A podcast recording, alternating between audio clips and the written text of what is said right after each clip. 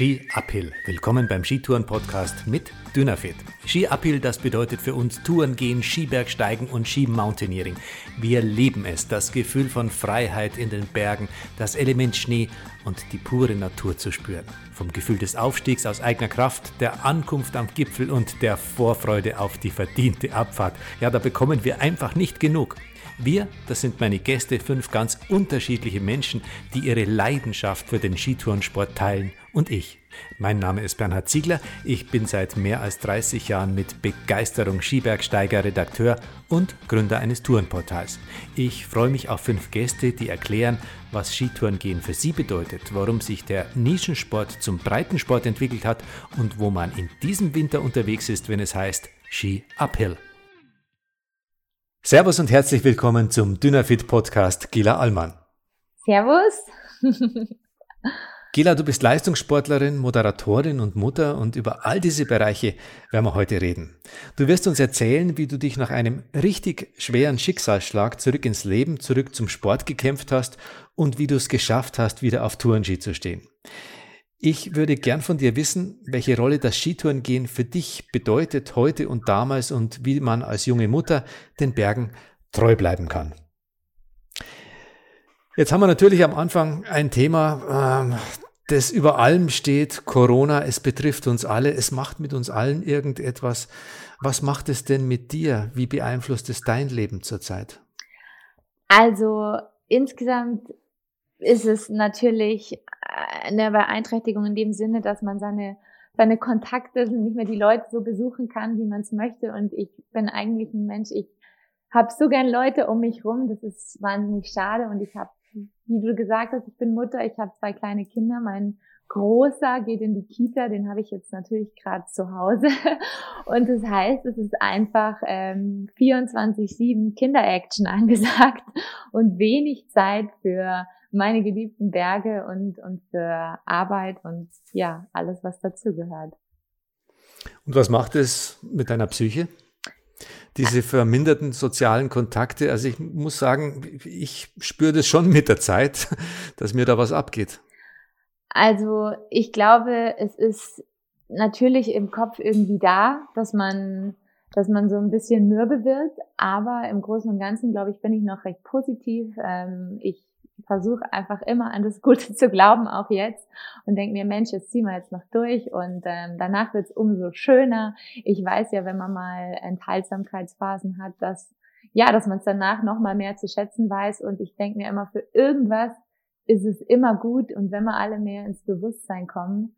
Aber natürlich ist man trotzdem manchmal so ein bisschen traurig, äh, jetzt gerade wenn, wenn Weihnachten vor der Tür steht, dann denkt man sich halt, Mensch, das hätte ich jetzt vielleicht irgendwie gern anders gefeiert. Weihnachten, Silvester, Geburtstage. Andi und ich hätten geheiratet in der Zeit, äh, mussten die Feier absagen. Das sind dann so Themen. Das ist hart. Da ja. ist man dann schon ein bisschen traurig, ja. Ja, Du bist Moderatorin, Coach, Keynote-Speakerin und Sportmodel. Wie kriegst du eigentlich das alles unter den Hut? Mutter habe ich jetzt noch gar nicht dazu gesagt, aber das ist natürlich auch ein großer Teil. Wo liegt da dein Fokus? Ich glaube, Mutter ist der größte Teil im Moment vor allem. Wie alt sind denn deine Kinder? Die Kleine ist drei Monate und der Große, der wird im Januar drei.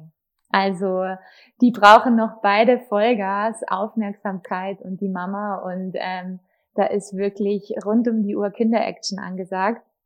Ähm, der Fokus liegt aber auch darauf, dass ich versuche, dass ich all, jeden zweiten Tag irgendwie raus und rauf auf den Berg komme, weil mir das so wahnsinnig wichtig ist und ich genau mir da, dort wieder die Energie hole, um eine gute Mutter zu sein, um wieder die Kraft in die Familie zu haben. Und da ich eine ganz tolle Oma habe, die hier in der Nähe wohnt und mein Mann auch selbstständig ist und ähm, wir uns die Kinder sozusagen ein bisschen teilen können, schaffe ich es schon eigentlich jeden zweiten Tag irgendwie mal auf den Berg zu kommen und mal durchzuschnaufen. Oder eben auch ähm, Zeiten zu haben, die ich für die Arbeit nutzen kann. Keynote Speaker ist im Moment gegen Null, weil natürlich dank Corona gerade keine Firmen-Events sind. Normalerweise ist das aber einer meiner Haupt, mein Hauptfokus. Also ich habe normalerweise, wenn kein Corona ist, viele Vorträge und es macht mir wahnsinnig viel Spaß, einfach da Motivation unter die Leute zu bringen und ähm, ja, bisschen zu erzählen. Jetzt wollen wir dich in dem Gespräch ja näher kennenlernen. Nimm uns bitte ein bisschen mit auf deinen Werdegang. Wie kamst du eigentlich zum Bergsport? Wie stark war dabei Skitourensport ein Thema?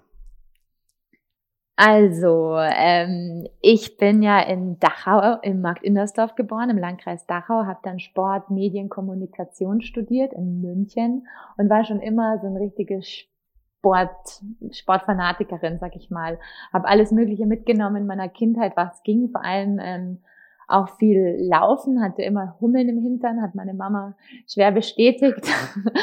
ähm, und jetzt, da, ich habe da meine Facharbeit auch schon zum Thema Laufen und so weiter geschrieben, habe dann nach und nach die Berge für mich entdeckt, eigentlich dann, als ich auch irgendwie ein Auto hatte, mobil war und immer Richtung Berge fahren konnte, habe ich während des Studiums bin ich dann auch fünfmal die Woche von München aus zu den Bergen getingelt, habe eben erst angefangen zu laufen und dann habe ich gemerkt, Mensch, im Winter brauche ich irgendwie auch eine Alternative und bin dann so zum Skitouren gehen, eigentlich auch gleich zum Skitouren Rennsport gekommen.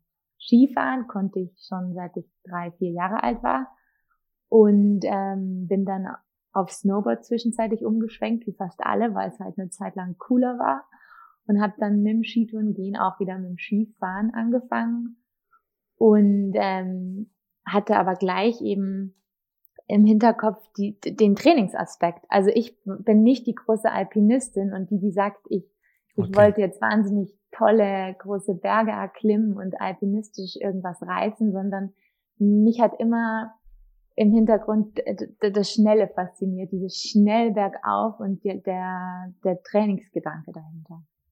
Mhm. Und welche Rolle nahmen dann der Skitourensport und Ausdauersporten in deinem Leben ein? Mhm. Ähm, was, was hat dir das gegeben? Warum brauchst du das? Also die haben eine riesengroße Rolle in meinem Leben eingenommen. Ich bin wirklich eigentlich, ich habe eben in München gelebt und bin eigentlich fünfmal die Woche zu den Bergen, in die Berge gefahren. Also was heißt in Berge? In, in unser hügeliges Voralpenland.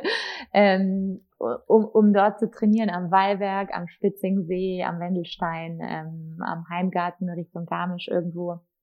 Und bin dann da einfach oft nach der Arbeit mit Stirnlampe noch einen Berg rauf und wieder runter oder am Wochenende und ähm, habe mich da immer mehr und mehr reingefuchst und da es lief einfach so gut. Ich, ich war irgendwie wahnsinnig fit und habe gemerkt, ähm, mir macht es Spaß, dann Wettkämpfen teilzunehmen und es lief dann auch immer, wenn, wenn man gut ist, dann macht man ja weiter. Äh, es ist mir einfach leicht, sag ich mal, von der Hand gegangen, ähm, da mitzulaufen. Ich habe gemerkt, Mensch, ich will immer noch länger laufen und ähm, mein Körper ist wie dafür gebaut und das hat mir einfach so viel Spaß gemacht. Auch so eine Kombination aus raus aus der Stadt, rauf auf den Berg, ähm, und, und da irgendwie alles vergessen. Wenn man da bergauf geht, allen Stress und die ganze kommunikative Welt mal unten im Tal lassen und, und sich selber spüren. Ich glaube, das hat mir auch immer oder gibt mir immer noch wahnsinnig viel, dass dann die Sorgen da unten ganz klein sind und wenn man da richtig in Action ist, ja, dass man, dass man da ganz bei sich und seinem Körper ist, so wie, wie eine Art Meditation, wenn man lange, lange mhm. läuft. Egal ob mit oder ohne Tourenski. Mhm. Also war das bei dir auch so ein fließender Übergang zum Leistungssport? Dir hat es einfach so Spaß gemacht, dass die Leistung immer mehr zugenommen hat und dass du irgendwann dann mehr oder weniger automatisch zur Leistungssportlerin geworden bist? Oder war das eine bewusste Entscheidung? Nee, es war echt ein fließender Übergang. Ich habe dann mir das erstmal, komm, jetzt nimmst mal so ein Berglaufrennen teil dann lief das gut, dann ah, sucht man gleich automatisch, hm, wann ist denn wo der nächste? Und dann wird die Strecke immer länger und anspruchsvoller und das gleiche im Winter dann mit, mit größeren, immer noch größeren Skitourenrennen und ähm, den, den Rennkalender vollpacken. Am Ende, glaube ich, habe ich 24, die 24 Wettkämpfe ins Jahr gepackt oder so, weil mir das so wahnsinnig Spaß gemacht hat. Und ähm, ja, ich, ich bin früher schon Schwimmwettkämpfe geschwommen. Also das war auch schon immer was, was, ähm, was mir Spaß gemacht hat. Aber mhm. so meine Sportart, so richtig meine Sportart war das Schwimmen nicht. Also ich habe das, glaube ich, immer gesucht, bis ich im Bergsport für mich gefunden habe. Ja. Du hast ja schon gesagt, du hast bei vielen Wettkämpfen teilgenommen, 24 zum Teil im Jahr. Mit welchem Ziel? Weil du gewinnen wolltest oder weil es so Spaß gemacht hat? Wo lag für dich die Faszination im Rennsport? Ich glaube, man, man will immer nur gegen sich selbst gewinnen. Also man, man will einfach immer für sich selbst sagen, dass man zufrieden war, schauen, ob jetzt, wenn die Strecke noch mal länger ist, ob der ob man das körperlich packt, wie es einem geht, ob man das schafft, sich das gut einzuteilen, ob man am Ende eben sagt, man, man hat so das ganze Rennen gut für sich gemeistert, also dass man einfach da gut durchgehalten hat und am Ende genau die Power ähm, hat, um, um noch happy durchs Ziel zu kommen. Also ich glaube, es geht gar nicht immer nur um den ersten Platz. Es geht ums Dabeisein und um sich selbst spüren und Spaß haben und die anderen Leute. Und Skitourenrennen sind ja oft Teamwettkämpfe. Das ist eine wahnsinnige Faszination, finde ich, die, diese Kombination aus, du bist im Team und du musst dich anstrengen bergauf und du hast die koordinativen Sachen wie Fellwechsel und dann mal wieder eine Tragepassage, du hast coole Abfahrten, du bist draußen in der Natur, du hast das Wetter und alles, was mitspielt. Ähm, ja, das ist cool. Das klingt nach einem coolen Leben. Das klingt zu diesem Zeitpunkt nach einem Leben, das total im Flow ist, im Fluss. Und dann kam aber ein Einschnitt. Du hattest im April 2014 einen richtig schweren Unfall bei einem Fotoshooting in Island. Magst du kurz erzählen, du gehst da sehr offen damit um, was da passiert ist damals? Ja, ich ähm, habe nebenbei immer als Sportmodel gearbeitet ähm, und war dann quasi gebucht für ein Skitouren-Fotoshooting auf Island, dachte mir, das ist eigentlich der Wahnsinn, dass ich jetzt in so einer coolen Landschaft Island ähm, entdecken darf und gleichzeitig hier arbeiten darf und gleichzeitig noch das machen darf, was ich am liebsten mache, Skitouren gehen. Das war so wie, wie so ein Geschenk für mich eigentlich, die Kombination aus Arbeiten, Sporteln, Reisen, Länder, Leute entdecken. Und wir waren da es war der zweite Tag, es war sensationell schönes Wetter und haben da Fotos ganz im Norden von Island gemacht, in der Nähe von Akureyri, wer sich da unten auskennt, da oben. Und ja, hatten eigentlich die Fotos schon im Kasten, wollten dann aber irgendwie noch Bilder mit, mit Skien am Rücken machen, was zum Skibergsteigen ja dazugehört. Mhm. Ich war in dem Moment eher das Model und nicht die Athletin. Ich, ich habe zur Kamera geschaut, wie man es halt so macht und war, war darauf bedacht, da auch ein gutes Foto zu machen und habe nicht wirklich geschaut, wo ich da hinsteig. Der Hang war, das war ein nördlicher Hang, also sprich, er war sehr, sehr eisig. Ähm, davor waren wir nur südseitig unterwegs gewesen äh, und bin, bin da reingestiegen.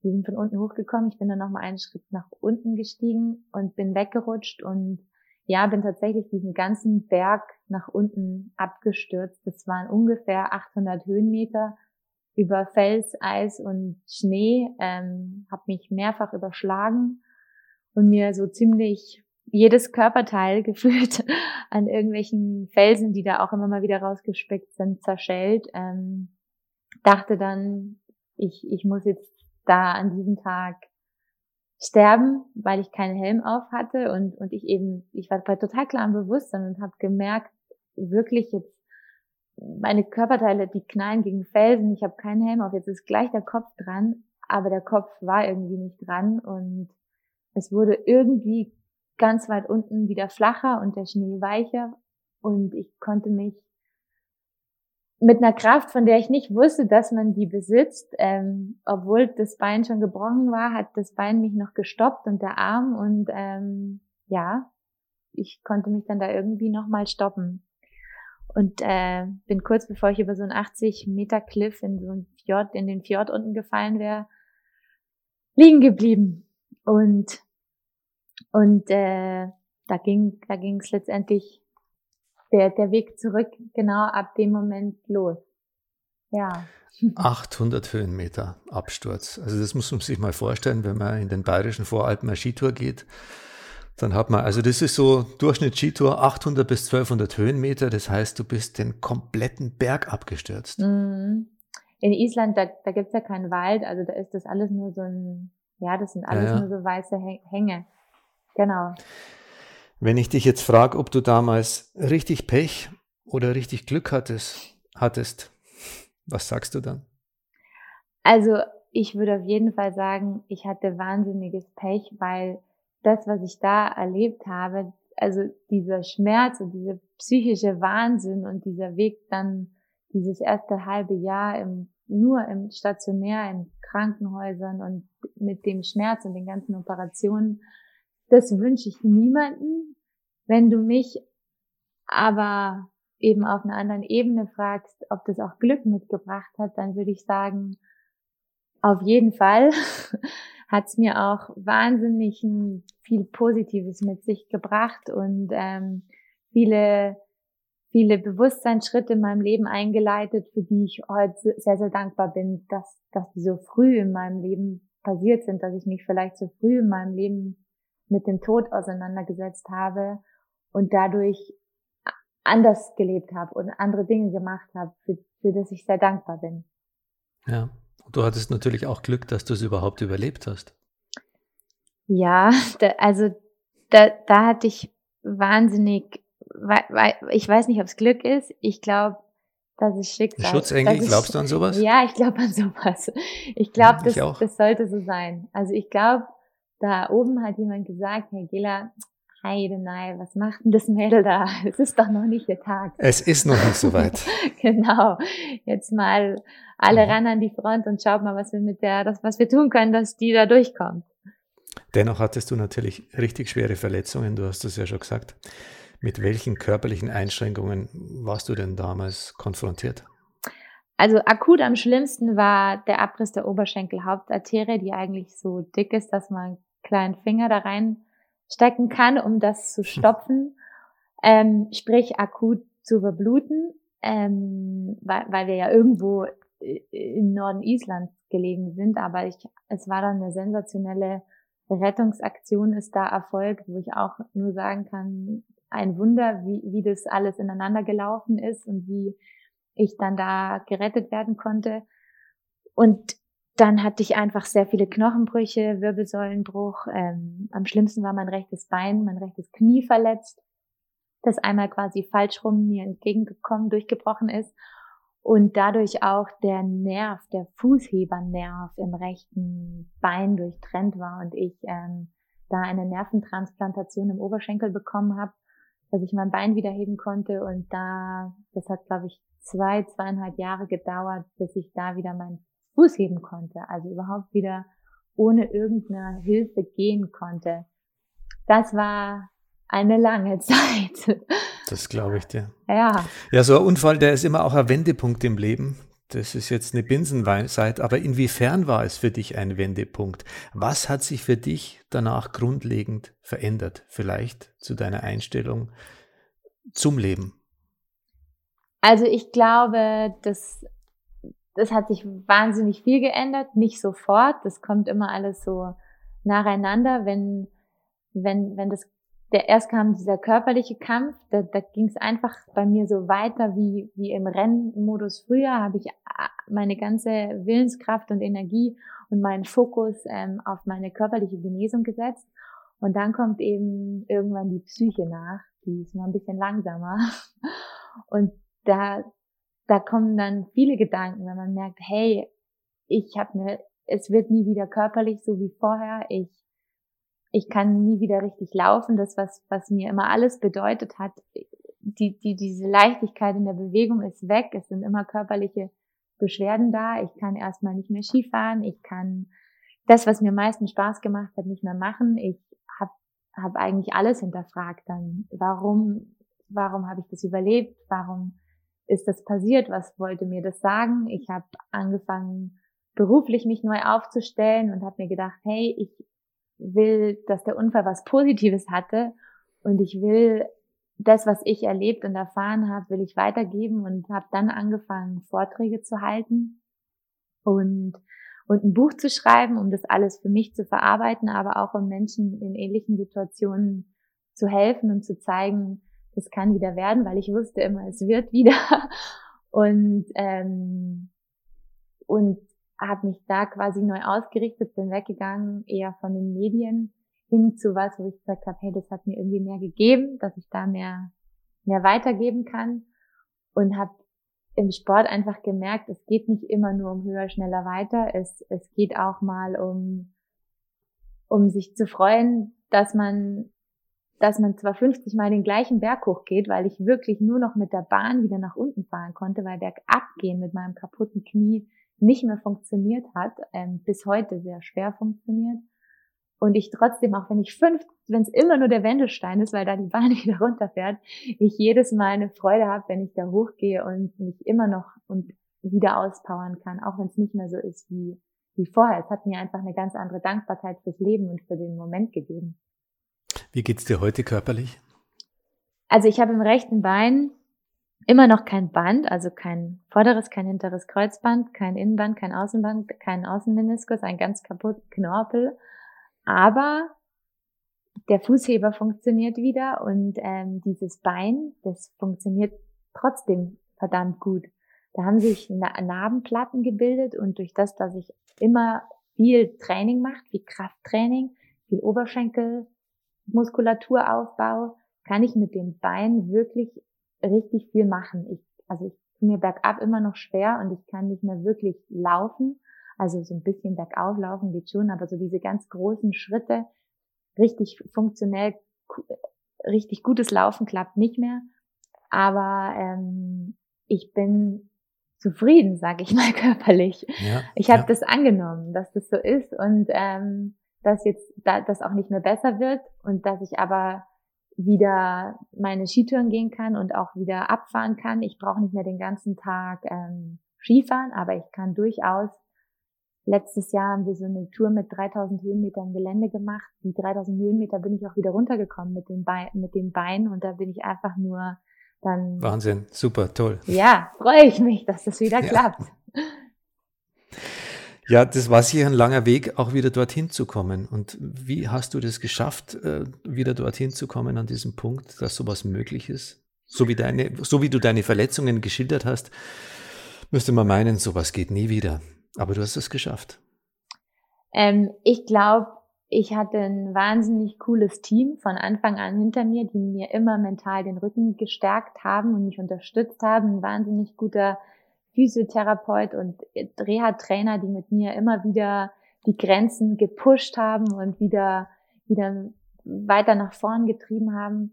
Und ich glaube, ich hatte einfach auch diese Sportlerdenke, dieses Ziele setzen, Fokus setzen und losgehen und, ähm, und, und, und einfach, ja, Rückschläge kennt man aus dem Sport auch, die immer wieder annehmen und sagen, okay, es gehört dazu und jetzt müssen wir wieder schauen, dass das wieder wieder noch ein Stück weiter und weiter und weiter. Ich glaube, das ist so eine Lebenseinstellung, dann doch immer wieder positiv zu sein und zu sagen, sich wieder ein neues Ziel zu stecken und ja, immer wieder das Maximale rausholen. Ich wollte immer, wenn ich mal mit, mit irgendwie 80, 90 Jahren im, im Schaukelstuhl sitze, mir nicht selber sagen, hey Gela, hättest du dich doch die fünf Jahre nach dem Unfall nicht so hängen lassen, weil ähm, das, was du da verloren hast, das kommt dann vielleicht nicht mehr wieder, sondern ich wollte mir mal in die Augen schauen können und sagen, es steht nicht mehr alles in meiner Macht, aber das, was in meiner Macht steht, das will ich einfach getan haben, weil sonst äh,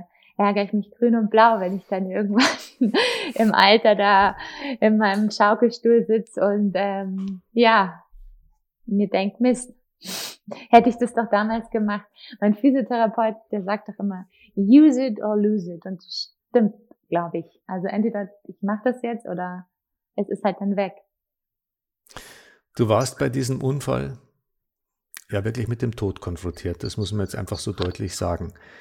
Was war dein wichtigstes Learning daraus, das du vielleicht auch unseren Hörern von diesem Podcast mitgeben willst? Ich glaube, sich mit dem Tod zu beschäftigen in jungen Jahren war das Beste, was mir passiert ist. Und ähm, ich wünsche niemanden im Freundesfamilienkreis, dass, dass man das muss, aber es ist, ähm, es gibt einem tatsächlich ein anderes Lebensbewusstsein und eine andere, nochmal eine andere Freude am Leben, dass man wieder die, dass man, wir, wir jungen Menschen, wir leben oft so als, also als würden wir endlich leben, als, als würde es immer so weitergehen und ach, mache ich heute nicht, mache ich morgen und ich habe tausend Möglichkeiten, ich mache noch das und das und das und das. Aber irgendwann ist vorbei. Und ja. tausend Möglichkeiten hat man auch nicht. Das wird einem oft so ein bisschen vorgegaukelt. Man muss schon irgendwann mal anpacken und ähm, den Sack zuzurren. Und ich glaube, das habe ich mehr gemacht, gemerkt, dass ich sage, nee, das mache ich heute. Und ähm, das mache ich jetzt weil wer weiß, was morgen ist. Es kann einfach jeden von uns jeden Tag treffen und wenn ich was machen möchte, dann mache ich das auch. Und das, glaube ich, das, das hat mir wahnsinnig viel gebracht, im, in der Spontanität zu leben und im Bewusstsein und in der Dankbarkeit fürs Leben und damit auch im Glücklichsein. Also, dass man einfach, ja, mehr, mehr wieder bei sich ist. Und, und das klingt dann so ultra kitschig, oder? Aber dass man das einfach mehr die, die Momente genießt und sich das immer mehr bewusst macht, dass es nämlich schon jeden Tag vorbei sein kann. Und zwar aus heiterem Himmel, ja. so wie es an diesem Tag ja war. Ja. Es war ja eigentlich ein Glücksmoment, als sich dann plötzlich alles umgedreht hast. Mhm. Du hast ja auch ein Buch drüber geschrieben etliche Vorträge über deinen Unfall gehalten und was dann passiert ist. Hat dir das auch geholfen, diesen Schicksalsschlag zu verarbeiten? Absolut. Dieses Buch ähm, habe ich zwar auch eben für die Leute geschrieben, die vielleicht eine ähnliche Situation mal haben, im Krankenhaus liegen, irgendwo mal verletzt sind oder auch für jedermann, der mal einen Schicksalsschlag hat. Ähm, aber ich habe es auch für mich und zur eigenen Verarbeitung geschrieben. Damals, ich habe ganz vom ersten Tag an eigentlich fast, wo ich wieder sprechen konnte auf Island, ähm, schon einen Psychologen zur Seite gestellt bekommen. Und der hat mir damals auch gesagt, du musst das alles loswerden, du musst drüber sprechen, du musst ähm, dir das von der Seele reden. Und ich bin schon immer so ein Schreibeling, also hat mir das von der Seele schreiben auch wahnsinnig gut getan. Und dann waren Anfragen da, ähm, ob ich, ob ich Vorträge halten will, ob ich das, das Buch veröffentlichen will. Dann habe ich mir gedacht, ja, dann soll das wohl der Weg sein, dann mache ich das. Und das hat mir bis heute, fühlt sich total richtig an, diesen Weg gegangen zu sein, diese Geschichte zu teilen, weil ich so wahnsinnig schönes Feedback bekomme von Leuten, die sagen, Mensch, deine Aufrichtigkeit in dem Buch mit, mit den Dingen umzugehen, hat mir geholfen bei meiner eigenen bei meinem eigenen Schicksal. Und das ist ein schöner Sinn dahinter. Ja, finde ich auch. Hast du nur positives Feedback bekommen oder gab es da auch Menschen, die gesagt haben, jetzt muss er auch noch ein Buch über ein Unglück schreiben und ähm, da mehr oder weniger ein Geschäft draus machen? Also gedacht, deine Intention dann eine ganz andere war. Gedacht haben sich bestimmt welche, mich an, angesprochen oder mir das gesagt, das, das gab es tatsächlich nicht. Also nee, ich, ich glaube, da habe ich irgendwie immer wahnsinniges Glück, dass, dass, ähm, dass da ich ziemlich wenig Gegensprecher habe und mir eigentlich alle gesagt haben, du, wenn das dein Weg ist, dann mach das doch. Also ich würde es vielleicht nicht so machen, aber wenn das dein Weg ist, dann ist es für dich der richtige Weg. Und ich glaube, genau so ist es. Es ist sicher nicht für jeden, der, der so ein Schicksal erlebt, der richtige Weg, ähm, so die Geschichte in der Öffentlichkeit zu teilen wie ich. Für mich war es der richtige Weg. Wie hast du den Weg wieder zurückgefunden zum Skitourengehen? Mhm. Das Skitourengehen war ja durch diesen Unfall verknüpft auch mit einem großen Unglück. Und, und jetzt ist es ja auch wieder dein Glück. Wie hast du diesen Weg dorthin gefunden, das wieder aus deinem Kopf rauszukriegen und zu sagen, ja, ich mache das schon in dem Umfang, wie es mir möglich ist. Und das bedeutet für mich auch wieder großes Glück, es tun zu können. Also tatsächlich war dieser Gedanke, wieder auf einem Gipfel zu stehen, auch mit Skitouren, Ski, das hat mich wahnsinnig angetrieben. Das war so mein, mein Triggermoment, der mich angetrieben hat. Dieses Glücksgefühl, da wieder mit Skitouren, Ski irgendwo oben zu stehen, war, war so mein Sinnbild für, da möchte ich hin, mein Ziel. Und also das, ähm, man spricht ja heute auch viel über Visualisieren. Ja. War das so beim Training, dass du dich wieder fit machst? War das so dein Bild, das du im Kopf gehabt hast, dein absolut, Glücksbild? Absolut. Das war mein Glücksbild wieder ähm, mental, dass, dass, wir, dass, dass ich da wieder oben stehen kann. Also du sagst es, Visualisieren, Im Imagination, das ist da alles und damit habe ich auch unendlich viel gearbeitet. Mit diesem Glücksgefühl, der letztendlich, letztendlich aus den Gedanken entspringt. Man sagt ja, Gedanken werden zu Gefühlen und Gefühl, dieser Flow, dieses alles fällt ab, wenn man oben am Gipfel ankommt. Der ganze Schweiß von dem Weg nach oben fällt ab und man kommt äh, am Gipfel an oder man erreicht ein Ziel. Ich glaube, jeder Mensch kennt es und man ist einfach nur unglaublich glücklich. Genau dieses Gefühl, das wollte ich wieder erleben und mit diesem Gefühl habe ich wahnsinnig viel gearbeitet. Ja, genau mit dem Gefühl, im Ziel anzukommen nach einem langen Rennen, arbeitet man ja auch während, während dem Leistungssport. Und genau so habe ich das dann auch wieder gemacht. Süchtig nach dem Gefühl.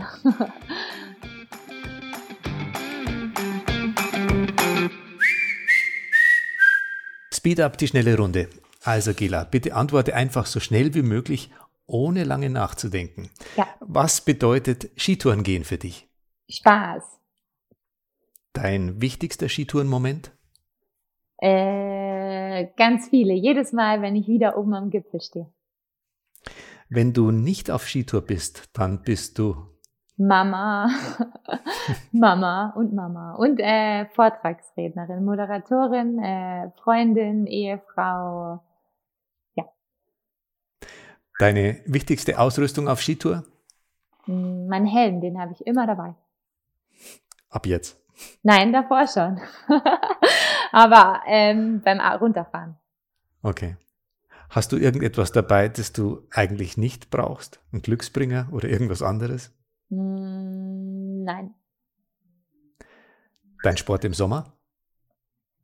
Berggehen, Speed, Bergsteigen, Rennradfahren, Mountainbiken, Schwimmen. Dein Mann findet Skitouren? Auch cool, macht ihm auch Spaß. Dein Lieblingssport in 20 Jahren? Immer noch Skitouren gehen. okay, das war die erste Runde. Super.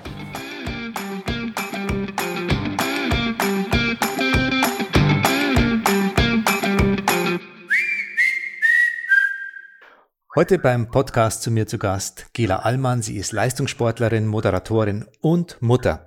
Reden wir ein bisschen über dein Privatleben. Heute lebst du ja mit deinem Mann und deinen beiden Kindern am Alpenrand. Hast du dir das nach dem Unfall so vorstellen können, dass das alles ja, in so einer Idealwelt funktioniert? Ich habe mir das immer gewünscht, aber ich habe mir das nicht vorstellen können. Ich, ähm, nein.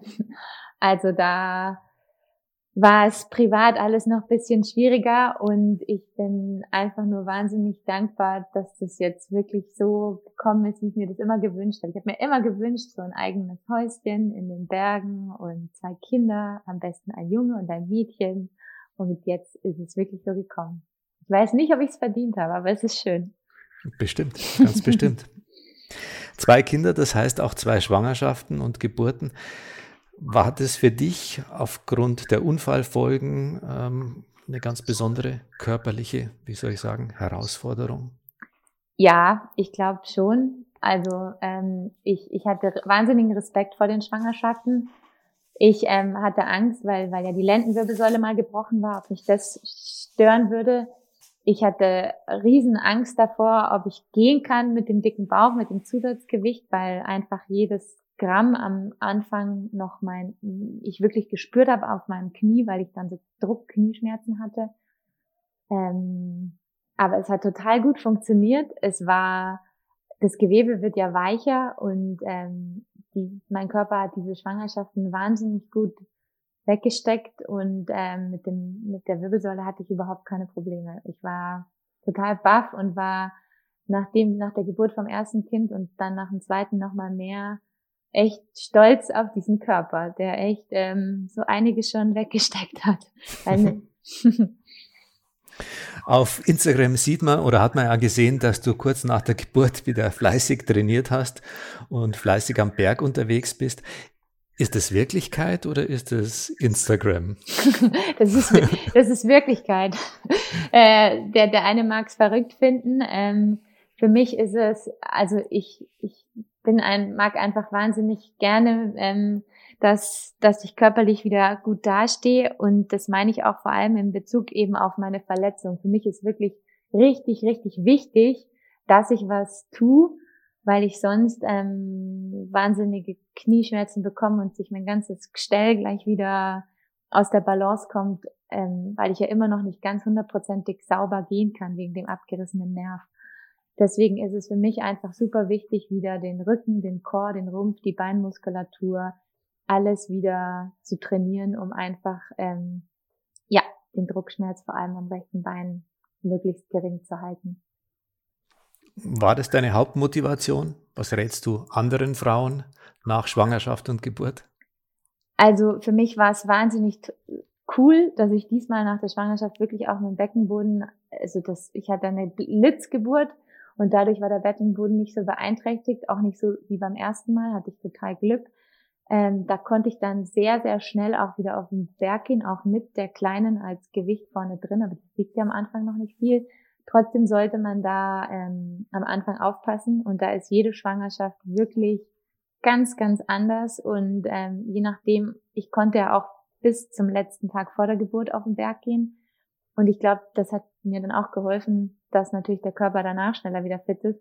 Das muss schon immer alles zusammenpassen. Also ich rate anderen Frauen, sich da letztendlich nicht zu stressen und ähm, das abzusprechen mit der Hebamme oder dem Frauenarzt, wann man da wieder anfangen sollte, wann man da, wie, wie der Beckenboden aussieht. Und das ist einfach je nach Geburtsverletzungen und Länge der Geburt und äh, Verlauf der Schwangerschaft von Frau zu Frau einfach auch Unterschied.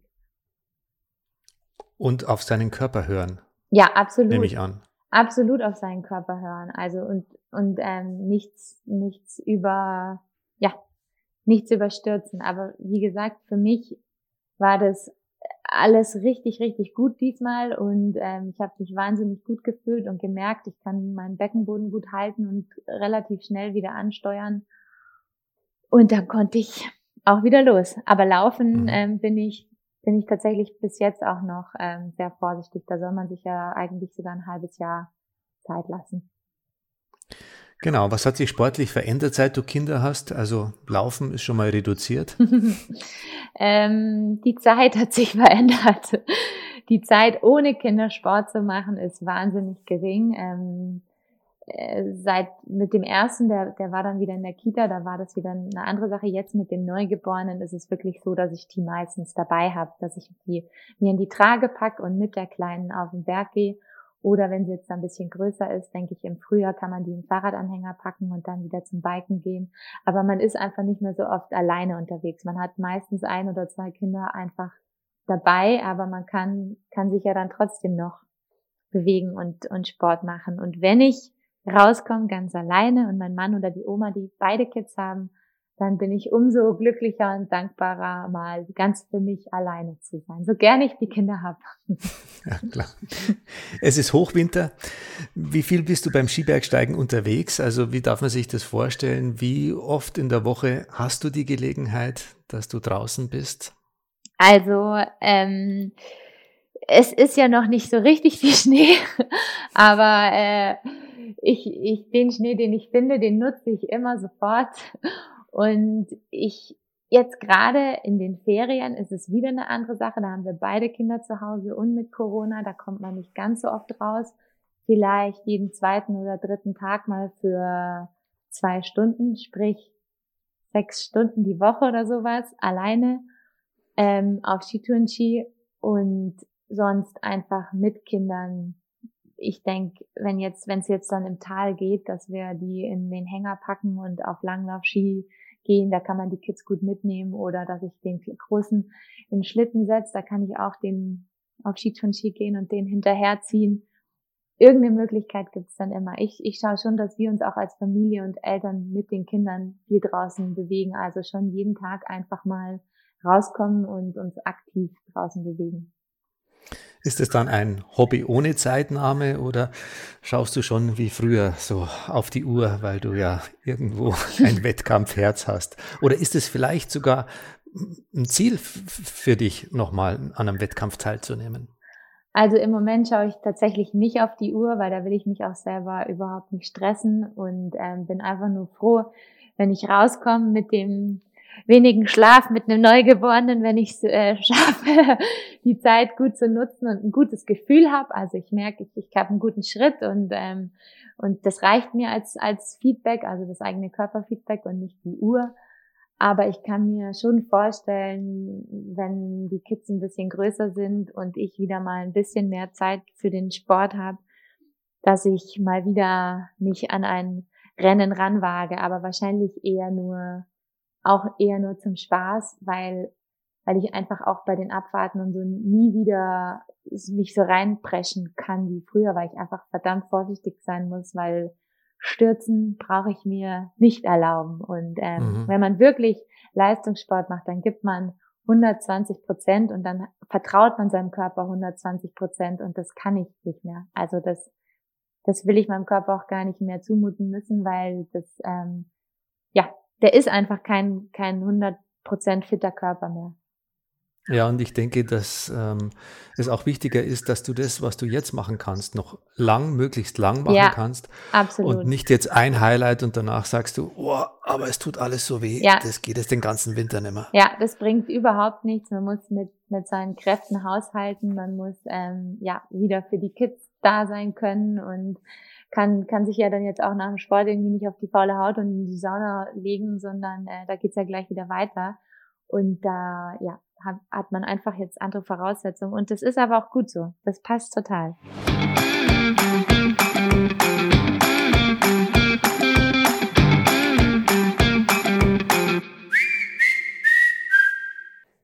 Thema Skitouren. Fragerunde entweder oder. Rauf oder runter? Rauf. 80, 90 oder 100 Zentimeter unter der Bindung? Äh, 90. 80. 6 Uhr morgens oder lieber 6 Uhr abends? 6 Uhr morgens. Kaspressknödel oder Kaiserschmarrn? Kaiserschmarrn. Gipfel oder Hütte? Gipfel. Couloir oder Piste? Piste. Voralpen oder Himalaya? Voralpen. Musik oder Natur im Ohr, wenn du unterwegs bist? Nur Natur im Ohr, nie Musik. Skitourenrennen mit Salama oder Sella Sella Ausrüstungsjunkie oder Allesträger? Mm, Ausrüstungsjunkie. Schon, gell? Pin oder Rahmenbindung? Pin. Klar.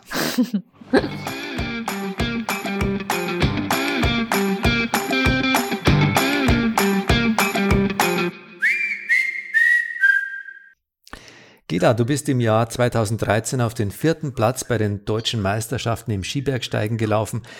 Der Skitourensport war damals ja, noch ein Nischensport und es gab auch noch nicht so viele Frauen in dieser Disziplin, oder? Nee, überhaupt nicht. Also tatsächlich hat es wahnsinnig zugenommen die letzten Jahre. Also jedes Jahr, äh, ich weiß nicht, 100 äh, Prozent obendrauf gefühlt. Also es ist immer noch mehr ein Männersport, aber damals war es das wirklich, ja, ganz extrem. Da, da gab es irgendwie nur immer so zwei, drei Mädels, die gefühlt irgendwie halbwegs nah bei einem gewohnt haben und mit denen man zusammen hätte trainieren oder gehen können oder ein Teamrennen gehen können, die irgendwie auch auf dem Niveau das gemacht haben. Ja. Und wie empfindest du jetzt da die Entwicklung im Skitourensport im Hinblick auf Läuferinnen? Ich wie schaut es aktuell aus? Ich finde den Skitourensport auch einfach auch für Frauen einen wahnsinnig tollen Sport. Ähm, ich ich habe es vorher schon beschrieben, der Sport hat einfach alles, der, der bringt alles mit von vom Teamwork, vom vom ähm, Anstrengung im Aufstieg, äh, ja, Naturerlebnis, Koordination, Geschicklichkeit. Das ist einfach genial und ich bin so froh, dass da sich auch immer mehr Mädels ranwagen. Es ist natürlich äh, schon ein verdammt harter Sport. Das ist die, die, die großen Rennen sind ja auch oft nachts. Ähm, das ist äh, im Gelände, es ist, ja, es ist saukalt oft. Also, boah, was mir da schon Zehen und Finger abgefroren hat, was, was man schon mit Blasen unten an den Füßen bei langen Rennen durchhält. Ähm, dann ja, es ist echt ein harter Sport, aber es ist auch irgendwie der coolste Sport überhaupt und für Frauen ähm, definitiv auch eine mega coole Sache und man kann sich ja mit den leichteren Einstiegsrennen, nur Aufstiegsrennen, die tagsüber stattfinden, Einzelwettkämpfe da super cool an diesen Sport rantasten und mit Jedermannsrennen, die, die ja auch immer wieder stattfinden.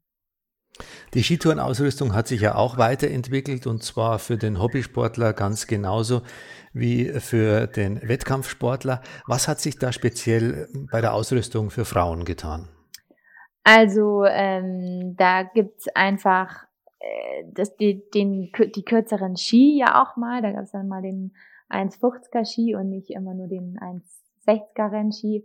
Ähm, es gibt coole Designs, es gibt ähm, für die Mädels spezielle Rucksäcke, die dann auch einfach von der Passform total passen. Das gab es früher alles nicht. Es gibt richtig coole Bekleidung. Es gibt, ähm, ja, ich, ich glaube, die, die Frau wird jetzt total angesprochen mit weil, weil einfach die Produkte auf sie zugeschnitten sind mittlerweile. Also da hat sich wahnsinnig viel getan, aber trotzdem ist es so, dass bei Skitouren-Wettkämpfen immer noch deutlich weniger Frauen unterwegs sind als Männer. Was ist denn dann der Grund dafür? ja, weil du hast gerade gesagt, das ist ein toller Sport für Frauen auch. Absolut, aber es ist eben, wie gesagt, auch ein harter Sport.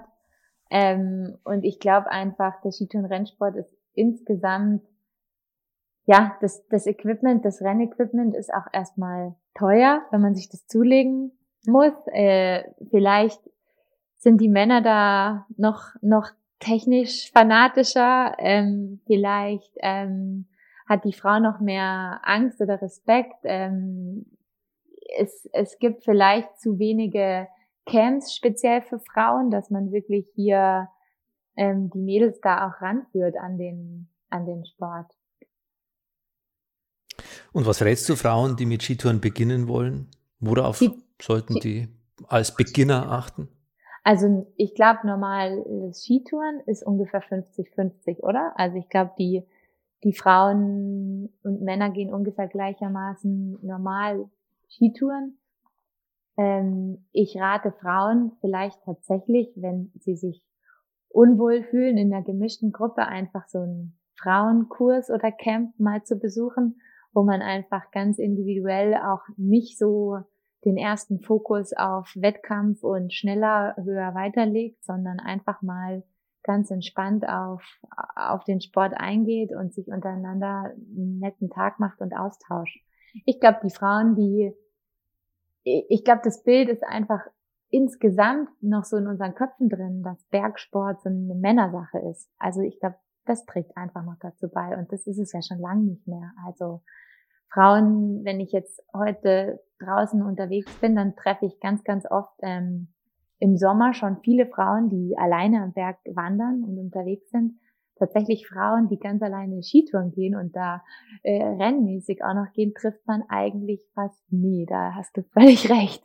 Das, die, die gehen dann oft mit ihrem Partner gemeinsam oder so. Die haben, glaube ich, noch mehr Angst und Respekt vor Lawinen und so weiter, was auch gut ist. Ähm, da, da sollte man noch immer einen riesen Respekt mitbringen und sich einfach, wenn man da anfangen möchte, auch einen Kurs machen, richtig gut informieren und je mehr Wissen man hat, desto mehr kann man sich ja dann auch in den Sport reinwagen und rantasten und ähm, auch mal abseits der Pisten sich herantrauen. Und ich glaube, am Anfang ist es einfach gut, am Pistenrand und dann ausgeschriebenen DAV Skitourenrouten zu beginnen und sich in ganz, ganz sicherem Gelände zu bewegen. Am besten mit einem Bergführer, einer geführten Gruppe und sich das mal, ja, erklären zu lassen von der, von Null auf. Wir durften dich jetzt in dem Podcast, in dem Gespräch kennenlernen von unterschiedlichen Seiten. Du hast über dein Privatleben erzählt, dein Leben als Mutter.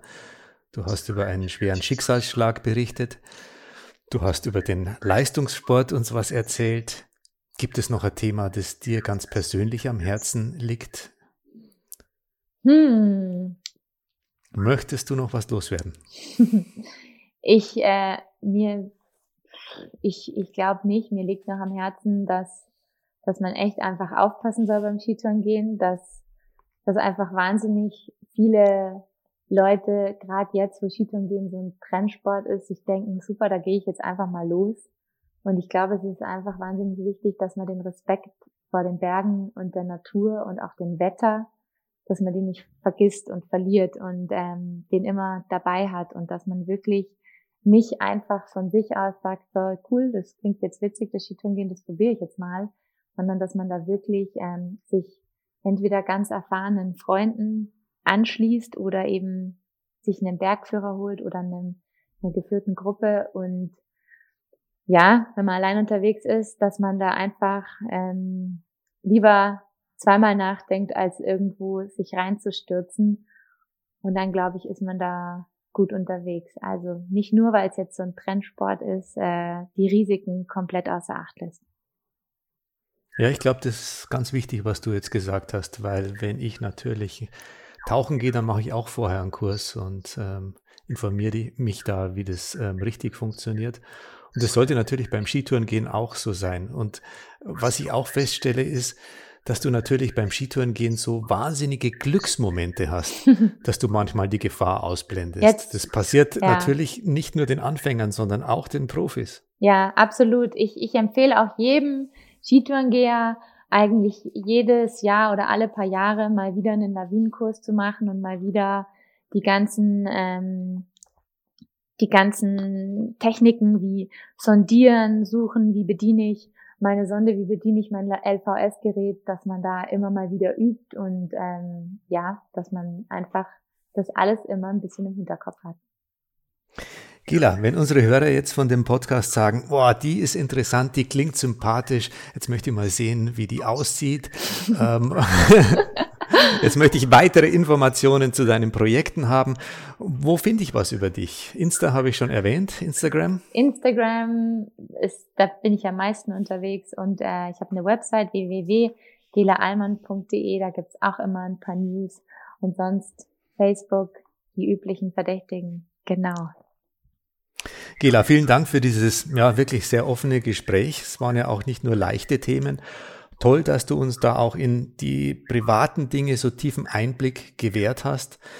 Das war nicht nur interessant und spannend, dir zuzuhören. Ich glaube, aus diesem Gespräch kann jeder von uns ein paar Anregungen für sein Leben mitnehmen, egal ob er Skitourengeher ist oder nicht. Danke und ja, eine wunderschöne Skitourensaison wünsche ich dir. Dankeschön, das wünsche ich dir und allen Hörerinnen und Hörern auch. Im Ski Uphill Podcast begrüßen wir nächste Woche Fritz Bartel. Der Tiroler hat vor fast 40 Jahren die Pinbindung erfunden, und zwar aus Faulheit, also sagt er selber. Der Fritz ist ebenfalls eine sehr interessante Persönlichkeit aus der Skitourengeher-Szene und ich freue mich wirklich, wenn ihr da auch wieder dabei seid. Servus, bis zum nächsten Podcast.